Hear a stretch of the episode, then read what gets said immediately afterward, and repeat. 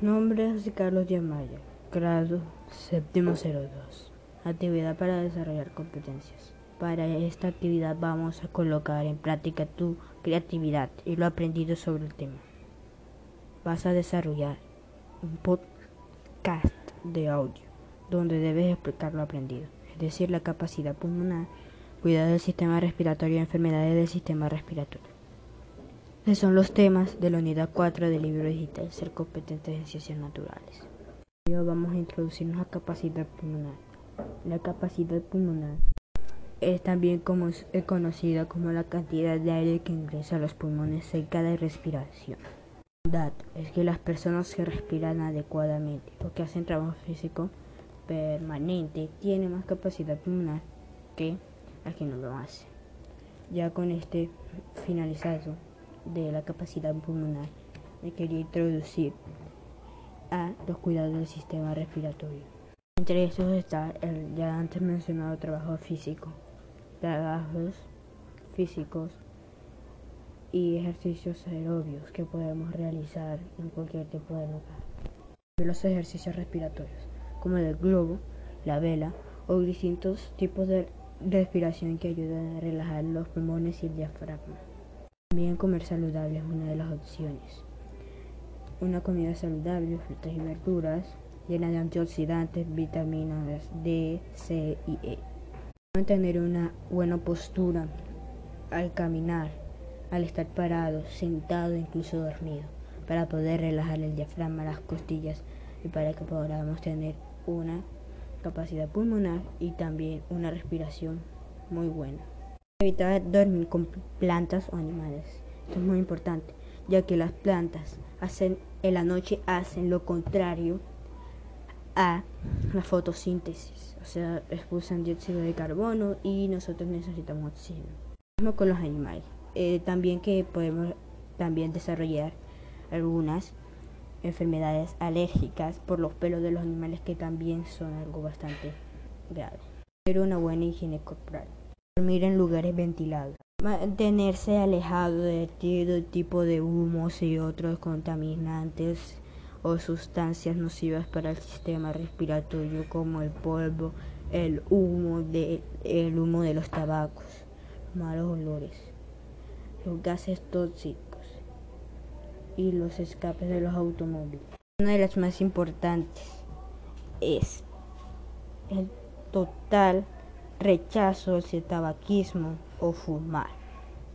Esto es muy perjudicial para la salud, ya que el tabaco, además de poseer una droga, como cualquier tipo de droga, te hace daño, y en este caso el sistema respiratorio, generando un humo nocivo para el sistema respiratorio, generando desde bronquitis hasta cáncer del pulmón en peores casos. Ya con esta pequeña introducción sobre el tabaquismo, me dirijo a las enfermedades del sistema respiratorio, las cuales algunas son generadas por el tabaquismo. Cosa que no estaría mal en recalcar es que hay una prueba que se llama espirometría, la cual se realiza a través de un espirómetro que tiene un tubo. El tubo sirve para soplar lo más que podamos y para poder detectar distintas enfermedades del sistema respiratorio lo cual es muy bueno para detectar estas enfermedades, obviamente. Vamos a empezar con una que es bastante inofensiva en algunos casos. También puede ser síntomas de otras enfermedades respiratorias, pero esta no es nada más y nada menos que la tos. La tos se puede dar en cualquier lugar del mundo. Y además de que esta, más que una enfermedad, esta es una clara sensación del cuerpo que intenta rechazar alguna sustancia o polvo nocivo que esté dentro de nuestro sistema respiratorio, tráquea o cualquier otro tipo de lugar que esté involucrado con el sistema respiratorio. Esto es muy bueno para los virus y las bacterias ya que se pueden propagar a través de eso. Pero dejemos de hablar tanto sobre la tos y vayamos con una enfermedad que le ocurre al 15% de, la población del mundo. Este es el asma. El asma prácticamente es la obstrucción de las vías respiratorias, estrechamiento de los bronquios, inflamación y también inflamación de la mucosa en otros casos, casi igual que la bronquitis.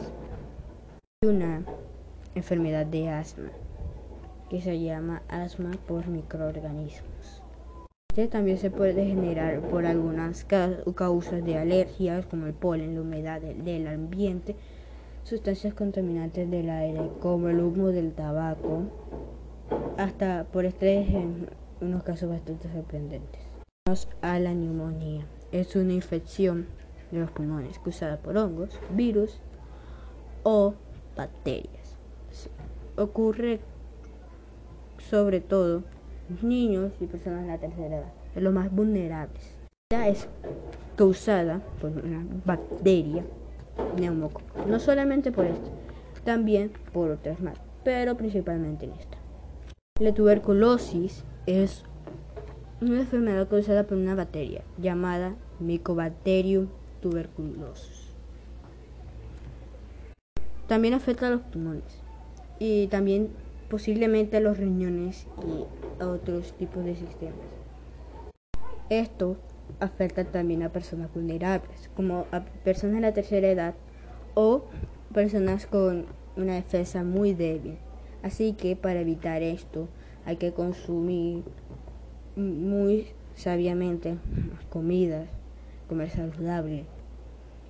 Y si no comes lo suficientemente bien, abrigarte algunas defensas en algunos casos. Cáncer de pulmón, producido generalmente por el tabaquismo. Ya la palabra cáncer es bastante temerosa y ya sabemos muy bien de lo que es. Un tumor que se origina en cualquier parte del cuerpo. Como cualquier cáncer, el cáncer de pulmón se genera un tumor en el pulmón. Por eso se llama cáncer de pulmón. Y este afecta a las paredes internas de los bronquiolos, obviamente afectando y, perturbando el intercambio gaseoso, haciendo en algunos de los casos que no sea casi imposible respirar hasta llegar a la muerte sin tratamiento.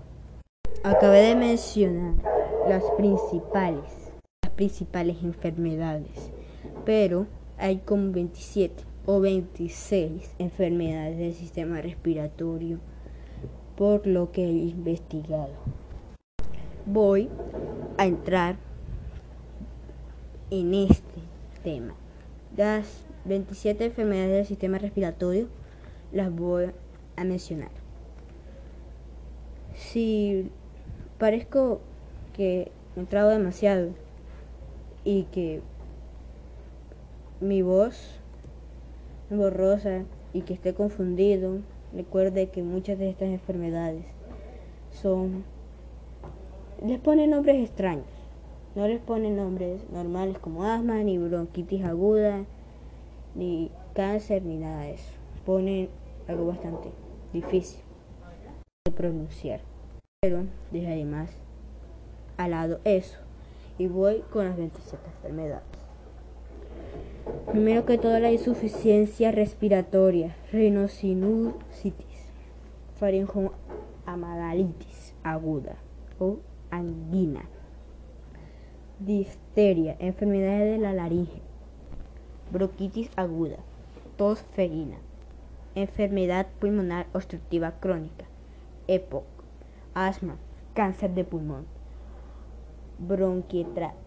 bronquitasias, fibrosis quística, bronquiolitis obliterante, neumonía causada por microorganismos en esa parte del asma causada por microorganismos, ese me equivoqué, en realidad sí era neumonía causada por microorganismos.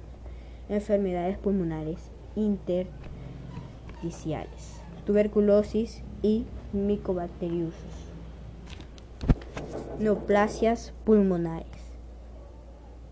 sotelioma pleural, síndrome de apnea e hipopnea de obstructivas del sueño, SAOS derrame pleural, neumotórax, neumomediciano, efisema subcutáneo, tumores y quistes medistianos,